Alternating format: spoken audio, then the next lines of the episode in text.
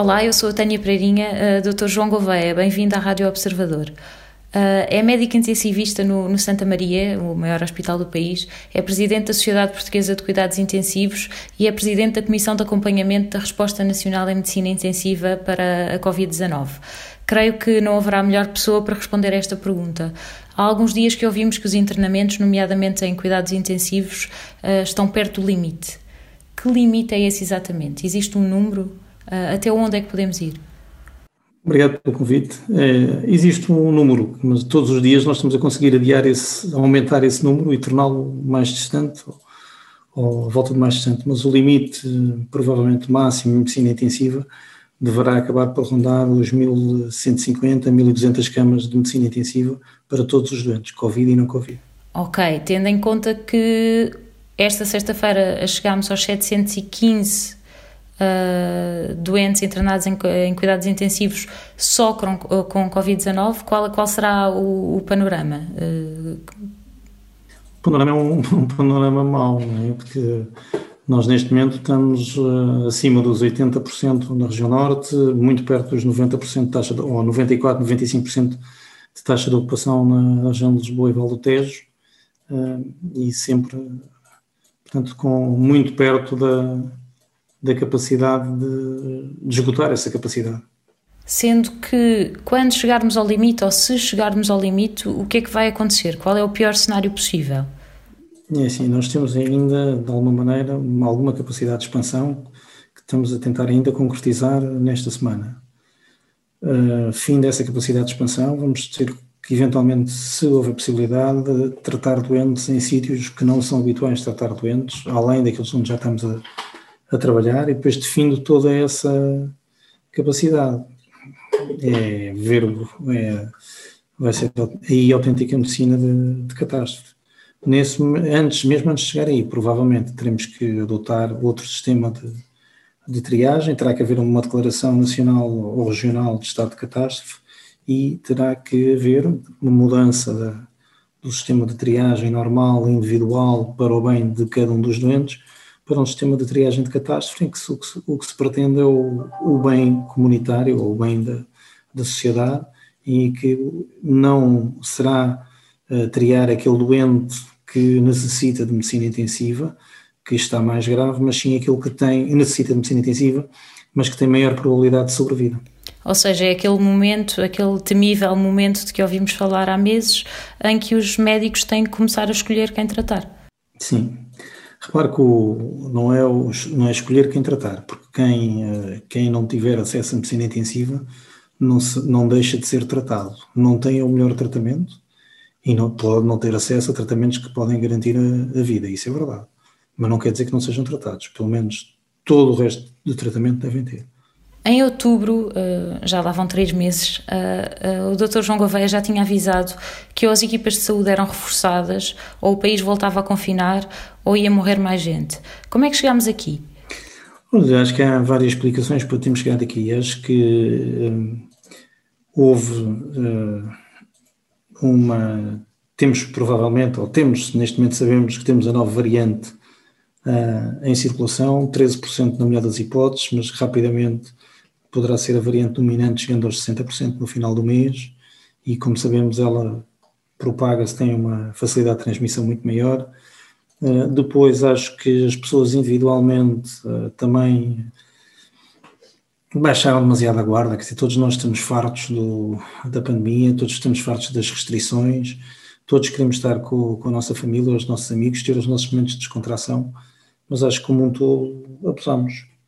E, e, isso, infelizmente, é uma fatura que se vai pagar muito caro em termos de vidas, em termos de, agora do confinamento e do rigor que obriga este confinamento, e também a nível económico. Quer dizer, acho que se tivéssemos sido capazes de manter outro tipo de, de atitude, provavelmente não teríamos estas, esta, a necessidade destas medidas e, e não teríamos as consequências económicas que vamos ter.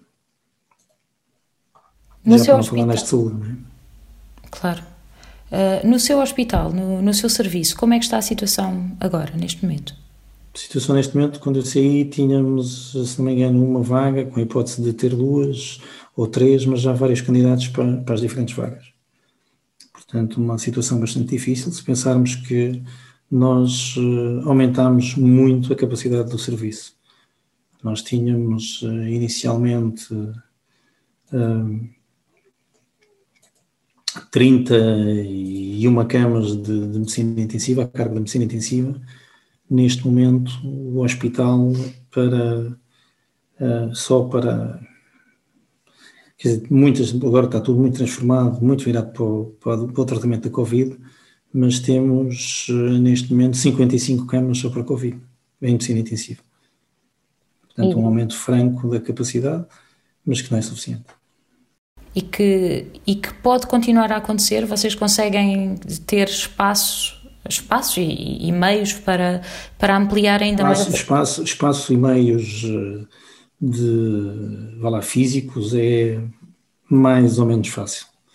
O difícil há de ser sempre os recursos humanos, daí a necessidade de, como já foi feito, de ter que suspender a atividade normal, é? a atividade programada, a atividade não urgente. Neste momento, até a atividade prioritária, não muito prioritária, tem que estar suspensa, de maneira a podermos ter os recursos humanos para conseguir dar resposta a todos estes doentes. E há uma coisa que é importante, é que quando nós falamos de hospitais como uh, Santa Maria, São João, uh, uh, os hospitais, o Centro Hospitalar Central de Lisboa, o Centro Hospitalar Universitário de Coimbra, nós estamos a falar dos grandes hospitais do país, não é? dos que, daqueles hospitais que são polo de rede de referenciação e que têm de dar resposta não apenas aos doentes que têm internados, mas todos, a todo um conjunto de doentes a nível do, do seu polo de referenciação e muitas vezes a nível regional e nacional. Portanto, é, é uma situação bastante difícil. Como é, que, como é que está a ser no Santa Maria? Todos os dias, estava-me a dizer que tem uma ou duas vagas, não é? Que tem mais candidatos do que isso para, para as Mas isto não é, não é, exclusivo de Santa Maria, isto acontece neste momento praticamente em todos os hospitais a nível do país. Ou é seja, é, é a chamada política da cama quente, quer dizer, mal temos a cama, a cama livre, já sabemos que temos alguém uh, que pode uh, vir a, a entrar ou vir a necessitar desta cama. E isso é uma coisa que acontece todos os dias, todos os dias em Santa Maria Neste estão a entrar doentes em Neste cuidados momento, intensivos? Sim. sim, sim, sim. Neste momento sim, Santa Maria e em todo, e em todo o país. Só naqueles sítios onde estamos completamente tapados, é muito difícil, mas mesmo assim mal, mal existe uma vaga, ela normalmente, ou principalmente nesses sítios, mal existe uma vaga, ela é imediatamente ocupada. Quem são, quem são as pessoas que estão internadas agora no, no seu hospital, nos seus cuidados intensivos? Porque nós sabemos que a Covid tende a ter consequências mais graves em pessoas com, com idade mais avançada e com comorbilidades, uh, mas o tratamento em, doentes, em cuidados intensivos nem sempre se adequa a estes doentes, não é? Há pessoas mais novas, há, há jovens? Sim, nós temos, nós temos uh, pessoas de diferentes uh, faixas etárias. Já tivemos doentes de 20 e poucos anos, já tivemos doentes de 90 e bastantes Neste momento, o que nós vemos eh, é, uma, apesar de tudo, uma faixa mais, mais jovem. Temos uh, doentes dos, dos 40, 50, lá dos 50 até aos 70 anos, e também uma ou outra vez doentes mais novos. a principal comorbilidade que nos tem aparecido agora nesta, nesta vaga é, de, é a obesidade. É o que nós vemos mais frequentemente, é temos doentes obesos. Nem não precisam de ser grandes obesos, basta uh, lá, doentes com algum, só com excesso de peso ou obesidade grau 1, mas uh, é neste momento a principal comorbilidade que nos aparece. E são doentes que estão em estado grave? Muito grave, muito grave. Nós não temos neste momento, uh, isto é um, uh, é o que nós chamamos a desnatação. Nós temos um, temos poucas vagas para a procura, uh, de maneira que tendencialmente temos os doentes mais graves a ocuparem as camas de medicina intensiva. Os doentes graves, mas não tão graves, não estão logo, não conseguem ser logo admitidos na medicina intensiva, só entram na medicina intensiva quando já estão muito, muito mais graves. E isto é, pode ser uma das explicações para o aumento da mortalidade que se verifica agora na segunda vaga. Exato, porque demoram mais tempo a, a ter os cuidados que precisariam, não é? Sim. E repara, isso está, está demonstrado uh, cientificamente, viu-se no, quando foi em Itália da primeira vaga, que quando se comparou a mortalidade das diferentes regiões, que aqueles que tinham maior facilidade de acesso à medicina intensiva tinham menor mortalidade do que os que estão agora na, do que os que tinham menos, menos acesso. Portanto, isso é, é quer dizer, é senso comum e, e, é, e está cientificamente provado. E é por isso que, que o Santa Maria se expandiu, quer dizer, temos unidades, vocês agora têm unidades de cuidados intensivos por todo o hospital. Sim, isso é uma, isso depois é assim, nós temos neste momento Santa, Santa Maria e todos, todos os outros hospitais estão, abriram uh, unidades de cuidados intensivos, extensões do serviço de medicina intensiva, por em vários polos dos hospitais, nos blocos operatórios, no, nos socorros, em enfermarias, a aproveitar outras unidades monovalentes que, que existiam.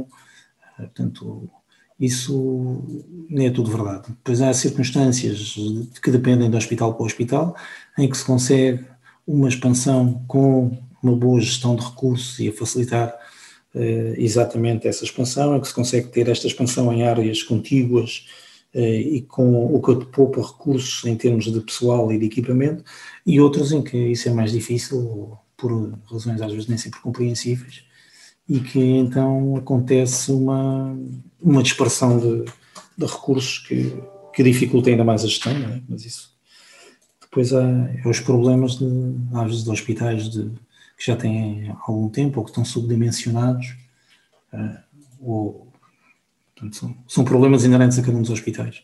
Mas houve uma expansão da, medicina intensiva muito grande em todos os hospitais, praticamente para, para o dobro das camas que existiam em janeiro.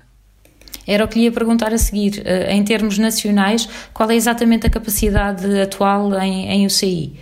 Uh, ah, assim, neste momento nós temos, uh, nós tínhamos cerca de 620 câmaras de nível 1 e de nível, ou nível 3 e nível 2 em, em medicina intensiva em janeiro e neste momento estamos uh, a nossa capacidade está praticamente no dobro, portanto temos, uh, anda à volta das 1133, 1200 camas, dependendo um bocadinho do, de, das hipóteses de, de, contagem, 1242 camas de, de, total nacional de capacidade de máxima neste momento, mas como disse, estamos todos os dias andamos a, tentar uh, expandir ainda mais a, as camas de medicina intensiva e vamos ver o que é que se consegue fazer. No início nós estávamos uh, mal, é? já em 2012 nós tínhamos um dos piores rácios de, de, camas por 100 mil habitantes em relação à Europa. Uh, 2016 já estávamos melhor, mas continuávamos na cauda. Uh, tínhamos 6,2 por 100 mil e uh, a Itália, por exemplo, tinha 12,5. a Alemanha tinha 29 camas por 100 mil habitantes. Portanto, nós estamos estávamos muito abaixo. Agora, neste, como é que está? Neste momento, a, a Comissão tinha feito um projeto para aumentar a capacidade de medicina intensiva, que no fim dessa expansão programada, que era a expansão mais rápida e que seria até o início deste ano, no fim do primeiro semestre de 2021, poderíamos atingir os 9,4 camas por 100 mil habitantes, o que era um aumento muito significativo, um aumento da volta de 50% da, da capacidade. Uh, neste momento está francamente superior, como eu disse, temos neste momento, uh, contando camas de nível uh, ah, 3 e de nível 2, portanto no, no nível 2 não há suporte invasivo, uh, temos uma capacidade que anda à volta das 1100, 1242, depende um bocadinho da, da forma como se exata de fazer a contabilidade de algumas das câmaras. Mesmo assim uh, é pouco, não chega. Mesmo assim é pouco. Mesmo assim é pouco e é, acho que é fácil perceber, repare. Uh, em duas frases uh, já muito células. O que é que ainda não perceberam? Não, é? não há camas que cheguem para, para estes números. E a outra é só fazer as contas. Quer dizer, os doentes estão na primeira vaga à volta de 17 dias de demora média, portanto, de tempo de internamento em medicina intensiva. Se nós tivermos mil camas ou 1.200 camas, Uh, tivemos 20 mil doentes por dia, que é o que se foi dito que poderíamos atingir no início de agora de, de fevereiro no, nas últimas projeções. Uh, ah, 1% destes doentes para a medicina intensiva, o que é menos do que na verdade existe. Estamos a falar de 200 doentes por dia em medicina intensiva ao fim de uh, seis dias preenchemos todas as camas existentes no país. Só que neste momento já lá estão deitadas à volta de mil e, mil e cem pessoas. Portanto, num, posto um cenário como este, o que é que se faz? O que é que se faz num cenário como este? Olha, tem que se cumprir todas as regras do confinamento, tem que se garantir o isolamento social, a lavagem das mãos, o uso correto da máscara em todas as situações, limitar os contactos, limitar as deslocações ao, ao essencial uh, e tentar, uh, de todas as maneiras, evitar que a transmissão continue a estes níveis. Este é o primeiro e mais importante passo. Não há nada que se possa fazer se este passo não for feito. E depois temos que tentar ganhar tempo, ganhar alguma capacidade de resposta ainda, e isso é parar toda a atividade que não seja essencial neste momento, reduzir uma atividade mesmo urgente eh, e não e para e é a atividade muito prioritária, portanto limitarmos a essa atividade, principalmente em termos cirúrgicos, e aproveitar rapidamente todos os recursos humanos que estavam no outro tipo de atividades e é necessário que isto aconteça não só nas especialidades cirúrgicas, não só no não só na anestesia, mas em todas as especialidades. Eu acho que é imperativo que todos os hospitais eh, definam muito rapidamente quais são as atividades que necessitam de manter abertas em cada um dos seus serviços, que são imprescindíveis eh, e que afetem um core mínimo necessário de profissionais para efetuar essas atividades e que todos os outros sejam distribuídos para as atividades que neste momento são essenciais.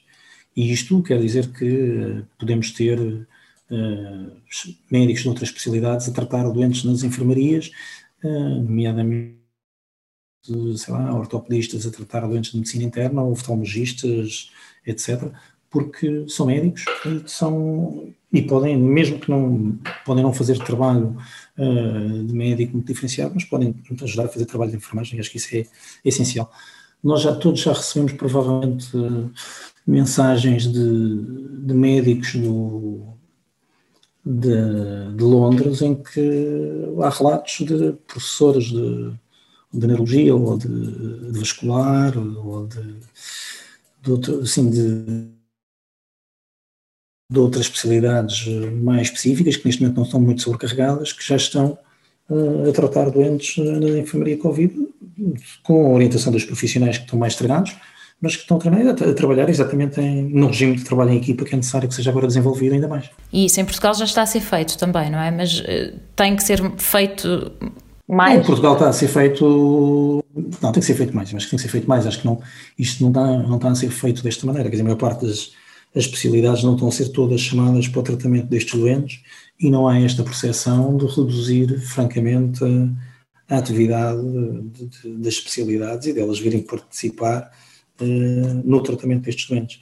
E assim, nós temos, é a altura em que temos todos que demonstrar a nossa solidariedade uns com os outros, quer individual, quer institucional, quer entre as diferentes especialidades, entre os diferentes grupos profissionais. Uh, é agora, não, não vai ser mais tarde. E aqui é nesta fase que podem entrar também os privados? Os privados já entraram, quer dizer, os privados neste momento já estão, já estão acordos firmados com os privados uh, e os privados já estão a receber, quem, quer em, treinamento de enfermaria, quer em, treinamento em medicina intensiva, doentes uh, com Covid. Agora, eles de alguma maneira não estão ainda com a sua expansão total, como, como já, ou, tão perto do fim das, do fim de expansão como está uh, o Serviço Nacional de Saúde, portanto acho que ainda tem uma margem para poder aumentar uh, as suas camas e, e, a sua disponibilidade, mas uh, eles estão a fazê-lo e a, a, muito bom ritmo. Agora, quer dizer, é sempre, são sempre muito bem-vindos, todas as camas que se consigam abrir, que no, eu já não falo no Serviço Nacional de Saúde, falo no Sistema Nacional de Saúde, todas as camas que se puderem abrir são, são essenciais mas eh, se não se conseguir parar uh, o, o, rio montante, são, são, são uma mera água no, no oceano, quer dizer, não, não nos vai ajudar muito mais. E, e, li uma entrevista sua em que dizia que os hospitais de campanha é a mesma coisa, não é? Não vão resolver este problema dos, dos doentes. Os hospitais de campanha não resolvem, de intensivos não resolvem os problemas. Uh, só resolvem se nós tivermos situações de bloqueio de saída. Ou seja, nós podemos ter, uh, de uma maneira simples, bloqueios de entrada, porque o doente não entra porque não há camas, porque não há capacidade, não há número suficiente de camas, e outras coisas podemos ter dificuldades em escoar os doentes de, da medicina intensiva e isso levar depois a que não consigam entrar os doentes. Neste último caso, uh, os hospitais de campanha podem eventualmente ajudar. Isto porquê? Nos hospitais de campanha, normalmente, nós temos os doentes menos graves, que podem necessitar ou não de uma terapêutica endovenosa, que, mas que não são doentes muito graves, que necessitem de, de muita atenção médica, nem muitos cuidados de enfermagem, nem de grandes aportes em termos de oxigênio, etc. Mas são doentes que às vezes estão na enfermaria, necessitam de estar internados, seja por completar ciclos terapêuticos, seja porque não têm condições sociais para cumprir o seu isolamento em casa e que podem libertar a enfermaria indo para os hospitais de campanha e assim gerar vagas nas enfermarias para os, eh, para os doentes que já estão em condições de sair da medicina intensiva. Portanto, nesse ponto de vista, de certeza que os hospitais de campanha ajudam. Uh, e depois também, de alguma maneira, ajudam por, aliviando o peso da enfermaria. Nós sabemos que as enfermarias também estão muito sobrecarregadas. Eu falo da medicina intensiva porque é a minha área, mas não é só medicina intensiva, nós vemos as imagens do, dos, do serviço de urgência, sabemos como é que estão as enfermarias, portanto, todo o sistema de saúde está extremamente sobrecarregado por esta vaga de doentes. Uh, falava, e temos tido falava... sorte, e temos tido sorte, porque...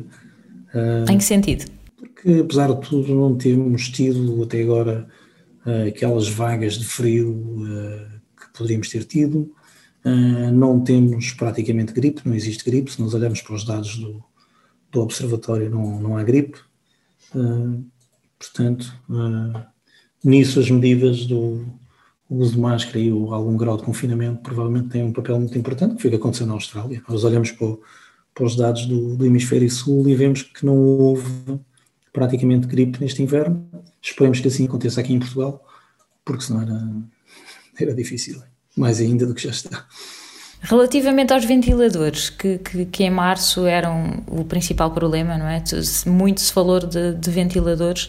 Foi feito um reforço enorme ao longo dos últimos meses. Temos ventiladores suficientes sim, agora? Eu acho que sim. Eu acho que nós tínhamos à volta de 1.100 mil, uh, ventiladores em Portugal e não conseguimos. Uh, com as aquisições eh, feitas pela CSS, com as, eh, as doações, com a recuperação de, de ventiladores uh, que estavam uh, parados, uh, com a aquisição de novos ventiladores também diretamente pelos hospitais. Neste momento devemos ter cerca de 2.200 ventiladores em Portugal, o que é mais do que suficiente. Nós não temos neste momento é pessoal suficiente para conseguir manejar todos os ventiladores caso eles sejam necessários e porque não é só uma questão de ter o ventilador, é? temos que ter pessoas capazes de cuidar dos ventiladores e dos doentes, ou seja, dos doentes que estão no ventilador, aliás, 24 eh, sobre 24, e isso é muito difícil. Isso vai ao. Tem que. Não temos gente, portanto, temos que funcionar em regimes de trabalho completamente diferentes dos habituais. Como assim? Como é que poderia ser, ser feito? Ou, ou resolvido? Ou tentar resolver um pouco? É assim, uma das hipóteses é o, várias, várias sociedades, vários países eh, fizeram esquemas de um responsável com vários subresponsáveis que vão sendo como que os braços de uma estratégia que é delineada e controlada uh, por, uma, por uma pessoa mais experiente, uma pessoa com, com, com as competências para, para poder fazer esse, essa gestão da, da, da ventilação de, e da estratégia do, do global dos doentes e isso é, é a maneira de funcionar, que acho que é aquilo que eu inicialmente tinha chamado como que o intensivista polvo, é? aquilo que temos um, uma, pessoa, uma pessoa mais experiente, que há ter outras pessoas de outras especialidades, até podem ser mais velhos, mais novos, não é isso que interessa, mas que têm menos experiência no tratamento destes doentes, mas que em equipa conseguem, eh, com uma coordenação, tratar, tratar estes doentes. Isto vai ser a única hipótese de tratarmos estes doentes. E isso não está a ser feito ainda? Não, isso está a ser feito já. Isso já está a ser feito. Portanto, já temos em vários, em vários hospitais, já temos a integração de, de membros de outras especialidades na, na medicina intensiva para trabalharmos em conjunto. Portanto, é preciso, é preciso fazer mais. Agora, é, não, é, preciso, é preciso fazer mais, precisamos de mais pessoas a trabalharem na, na, medicina intensiva a nível nacional neste momento, portanto, de pessoal de outras especialidades que venham colaborar com a medicina intensiva e, uh, principalmente, precisamos de pessoal de enfermagem. Há um déficit muito grande de pessoal de enfermagem a nível nacional, então, de enfermagem de, de medicina intensiva, uh, o déficit é enorme. Como é, que, como é que estão vocês, não é? Posto este cenário todo, como é que os profissionais de saúde que todos os dias, há mais de 10 meses, não fazem outra coisa senão tentar dar resposta a isto? Eu acho que nós estamos fartos, não é? Ponto um. Depois eh, acho que começa a haver um certo grau de desânimo, porque eh, de alguma maneira achávamos que com, com a vacina poderia haver um fim mais rápido à vista Sabemos que esse fim nunca, nunca há de ser assim tão rápido, porque necessitamos do, de ter a população praticamente toda imunizada, e, ou seja, cerca de 70, 60, 70% da população imunizada com as duas doses e termos algum tempo sobre isso. Mas, eh, portanto, acho que estamos eh, fartos desta pandemia, de, de todas as, as, restrições que nos obrigam, que obrigam a todo, todo o cidadão, cansados do, do trabalho que temos uh, preocupados porque não vemos o fim à vista, preocupados porque vimos um, uh, as, consequências do, do, que está a acontecer, frustrados porque vimos as consequências do que está a acontecer uh, e com o sentimento assim, assim de alguma de alguma impotência que agrava ainda mais essa frustração porque nós não neste momento devido a não ter havido com ou não serem cumpridas as medidas eh, de isolamento, eh, temos um aumento enorme de casos e nós começamos a ter doentes que não vamos conseguir dar resposta. Isso é uma coisa que para nós que é terrível, quer dizer, nós podemos, estamos de alguma maneira habituados a lidar com a morte ou os doentes morrerem, mas é depois nós conseguimos fazer tudo, tudo o que nós achamos que fizemos de acordo com, com o estado da arte e com, a, com as nossas capacidades técnicas quando uh, nós não conseguimos acudir aos doentes, é muito pior. Claro. Não, não podem sequer ter aquela consciência de que fizeram tudo aquilo que podiam para, não é? E essa é outra questão, é a morte está presente todos os dias. Sim, repara, em termos de medicina intensiva, eh, se nós, para dizer assim de uma maneira fria, cerca de, nos serviços de medicina intensiva eh, mais complexos, com um case mix mais complexo, nós sabemos que cerca de 30% mais ou menos dos doentes que passam nesses serviços não chegam a sair vivos do hospital. Portanto, é uma. Não, sabemos que a morte está presente no, no nosso dia a dia. Uh, e de alguma maneira habituamos a lidar com ela e temos defesas para estas situações habituais. Claro que há sempre mais, um ou outro doente que nos. Uh, que nos toca mais fundo, que nos eh, faz pensar porque é que fizemos assim, o que é que aconteceu uh, e que, que, nos abala na, como pessoas. No seu caso, que doente foi esse? São casos, agora. Mas no seu caso, que doente foi esse que o abalou mais? Há vários, há vários, há vários. É assim, lembro-me de doentes ainda no.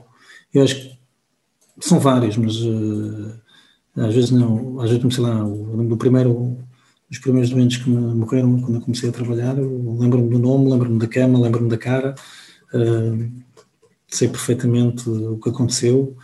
Uh, pronto, foram doentes que nos marcaram. Depois, com, com o tempo, nós vamos uh, fazendo alguma seleção, depois tentamos também recordar os bons momentos, quer dizer, lembramos todos daqueles doentes que, de maneira que achamos como, ou individualmente ou mesmo como grupo, fizemos muito para, para que recuperasse e isso é, é a parte boa, não é? a parte boa da medicina intensiva é que nós temos os doentes mais graves e quando os conseguimos recuperar e recuperam mesmo é muito bom. Dá, sentimos que fizemos algo pelo, pelos doentes, isso é, é muito bom.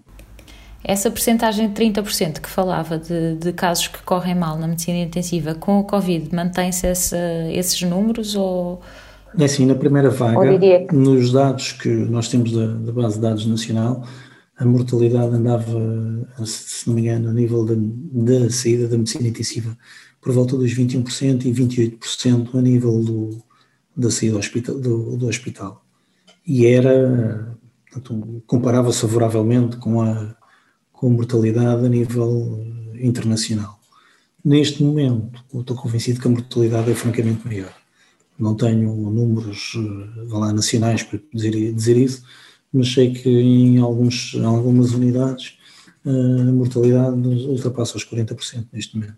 E isto estará relacionado com o tal atraso no acesso aos cuidados? Ou não só? Eu acho que provável, isso, eu acho que é, assim, acho que é provável que esteja. Eu acho que é uma das causas, acho que provavelmente é multifatorial, nós não sabemos, uh, eu acho que os doentes chegam mais tarde, mais graves, e isso é, uma, é, é a principal razão. Uh, estamos, estamos a, não sei, uh, 20 minutos, se calhar mais do que isso, uh, 30 minutos a falar sobre cuidados intensivos e sobre doentes Covid, uh, mas há outros doentes, não é? Só assim, quero dizer neste momento, falar com os últimos números, que já morreram 5 pessoas com Covid. E, e, e assim se, se podia encerrar uma conversa, não é? É incrível. Uh, mas perguntava-lhe uh, relativamente aos outros doentes, aos doentes não Covid, porque continua a, continua a haver pessoas doentes, não é? Continua a acontecer acidentes. No estado atual das coisas, uh, estes doentes graves e, ou muito graves e urgentes que não têm Covid correm, começam a correr o risco de não, não receber os cuidados de que se necessitam? sim, Sim, uh, repare, não, o problema não é, não é só do, da Covid. Assim, neste momento, todos os doentes correm o risco de poder não ter o melhor tratamento na, na janela tempo ideal. Uh, e isto porque, uh, na verdade, o sistema está todo saturado. e nós temos, esse, temos isso a vários níveis. Temos, portanto, em termos de tratamento do, dos doentes, uh, temos de diagnóstico, uh, isso vai acontecer. Assim, nós, na primeira vaga, vimos um, vimos um fenómeno que foi uma diminuição enorme da procura dos, dos serviços de saúde por outra patologia que não a Covid. Uh, praticamente acabaram os, os, acidentes de viação, ou de, reduziram francamente os acidentes de viação, a ida à urgência por outros motivos, o número de infartos de miocárdio diagnosticados reduziu francamente, Uh, isso, uma parte do efeitos do, da diminuição da atividade, né, faziam-se menos exames, menos diagnósticos de algumas patologias, por outro lado não havia tanto trânsito, não havia tantos acidentes, uh, e depois as pessoas também tinham medo e não recorriam ao serviço de saúde. E isso pode eventualmente explicar parte do, do aumento da mortalidade uh, que houve comparativamente a anos anteriores. Uh, de alguma maneira, nós estamos com esperança que aconteça a parte boa uh, desta diminuição da procura, ou seja, que né, haja menos acidentes, que haja menos outras doenças, mas menos, francamente, e aqui tu relembro, por exemplo, o caso do, da gripe e das pneumonias, que se as pessoas estiverem em casa, provavelmente há menos probabilidade de acontecerem, uh, e que consigamos uh, passar esta fase sem muitos danos acessórios, não é? Agora não nos podemos esquecer que o problema de, que se vai pôr nestes doentes e que se põe nos doentes com, com Covid é porque a procura de serviços de saúde é enorme neste momento. Portanto, apesar de ter vindo tarde, pode ser que este confinamento ainda consiga. Sim, lá. eu espero que sim, mas, mas é uma coisa, é assim, sabemos que o, que o confinamento vai uh, demorar uh, tempo a fazer efeito. Uh, sabemos que, além de demorar tempo a começar a fazer efeito, em termos da medicina intensiva uh, e do e hospital também, e vai haver sempre um intervalo de tempo entre esse efeito se começar a fazer sentir e se verificar no hospital e na medicina intensiva. Uh, sabemos que os internamentos na medicina intensiva são internamentos muito prolongados. Portanto, em média, como disse, na primeira vaga andaram nos 17 dias. O que quer dizer que uh, só bastante tempo depois de se começar a fazer sentir o efeito em termos globais, é que nós vamos ter um alívio em termos hospitalares. Ora, neste momento, segundo as últimas previsões, vai demorar, uh, se não me engano, dizem que até meio de abril para conseguirmos trazer os números uh, nitidamente para baixo. E eu acho que não podemos fazer erros desta vez. É assim, nós uh, temos que ter um RT uh, francamente abaixo de 1, não é de 1. Quer dizer, nós da primeira vez andámos a falar em RTs de 0,7 nós temos que ter a coragem de assumir que queremos RTs na ordem uh, perto do 07, não digo 07 porque não sei se é real, mas temos que ter RTs uh, portanto, uh, francamente mais baixos do, do, que tínhamos e temos que trazer os números de prevalência francamente mais para baixo, quer dizer, não, não podemos estar nos 900, 960, quer dizer, não, é impossível. Temos que trazer os números muito mais para baixo, quando chegarmos a falar aos 3 mil, 2 mil casos diários, eventualmente, menos do que isso até diria eu, é que poderemos começar a pensar em aliviar medidas, antes disso acho que é impossível. Estava a falar em abril, portanto Estou a dizer que assim, sim, assim, eu, neste momento uh, nós temos a noção de que preparamos no mínimo para oito semanas muito duras. É, onde estamos no. Portanto, estaríamos a falar de terceira, última semana, de, última semana de março, neste momento, para eventualmente começar a melhorar alguma coisa. Mas melhorar alguma coisa não é estarem as coisas eh, perto de, do fim, não é? Claro para chegar ao fim ainda vamos, ainda vamos ter que penar muito, não é? Sim. Eu acho que aqui acho que tem as, o cumprimento das medidas, não é, não é as medidas em si, porque as medidas já as pessoas todas sabem quais são, não é? Mas o cumprimento das medidas tem que ser rigoroso, uh, escrupuloso uh, e todos nós, uh, e universal, quer dizer, não, não há outra hipótese. Vamos esperar que, que, desta vez seja assim e que as pessoas finalmente percebam, não é? Com, com, estes, com estes números e com, com os apelos de quem, quem está a passar por isto. Dr. João Gouveia, muito obrigada pela sua disponibilidade. Bom trabalho. Obrigado. Boa tarde.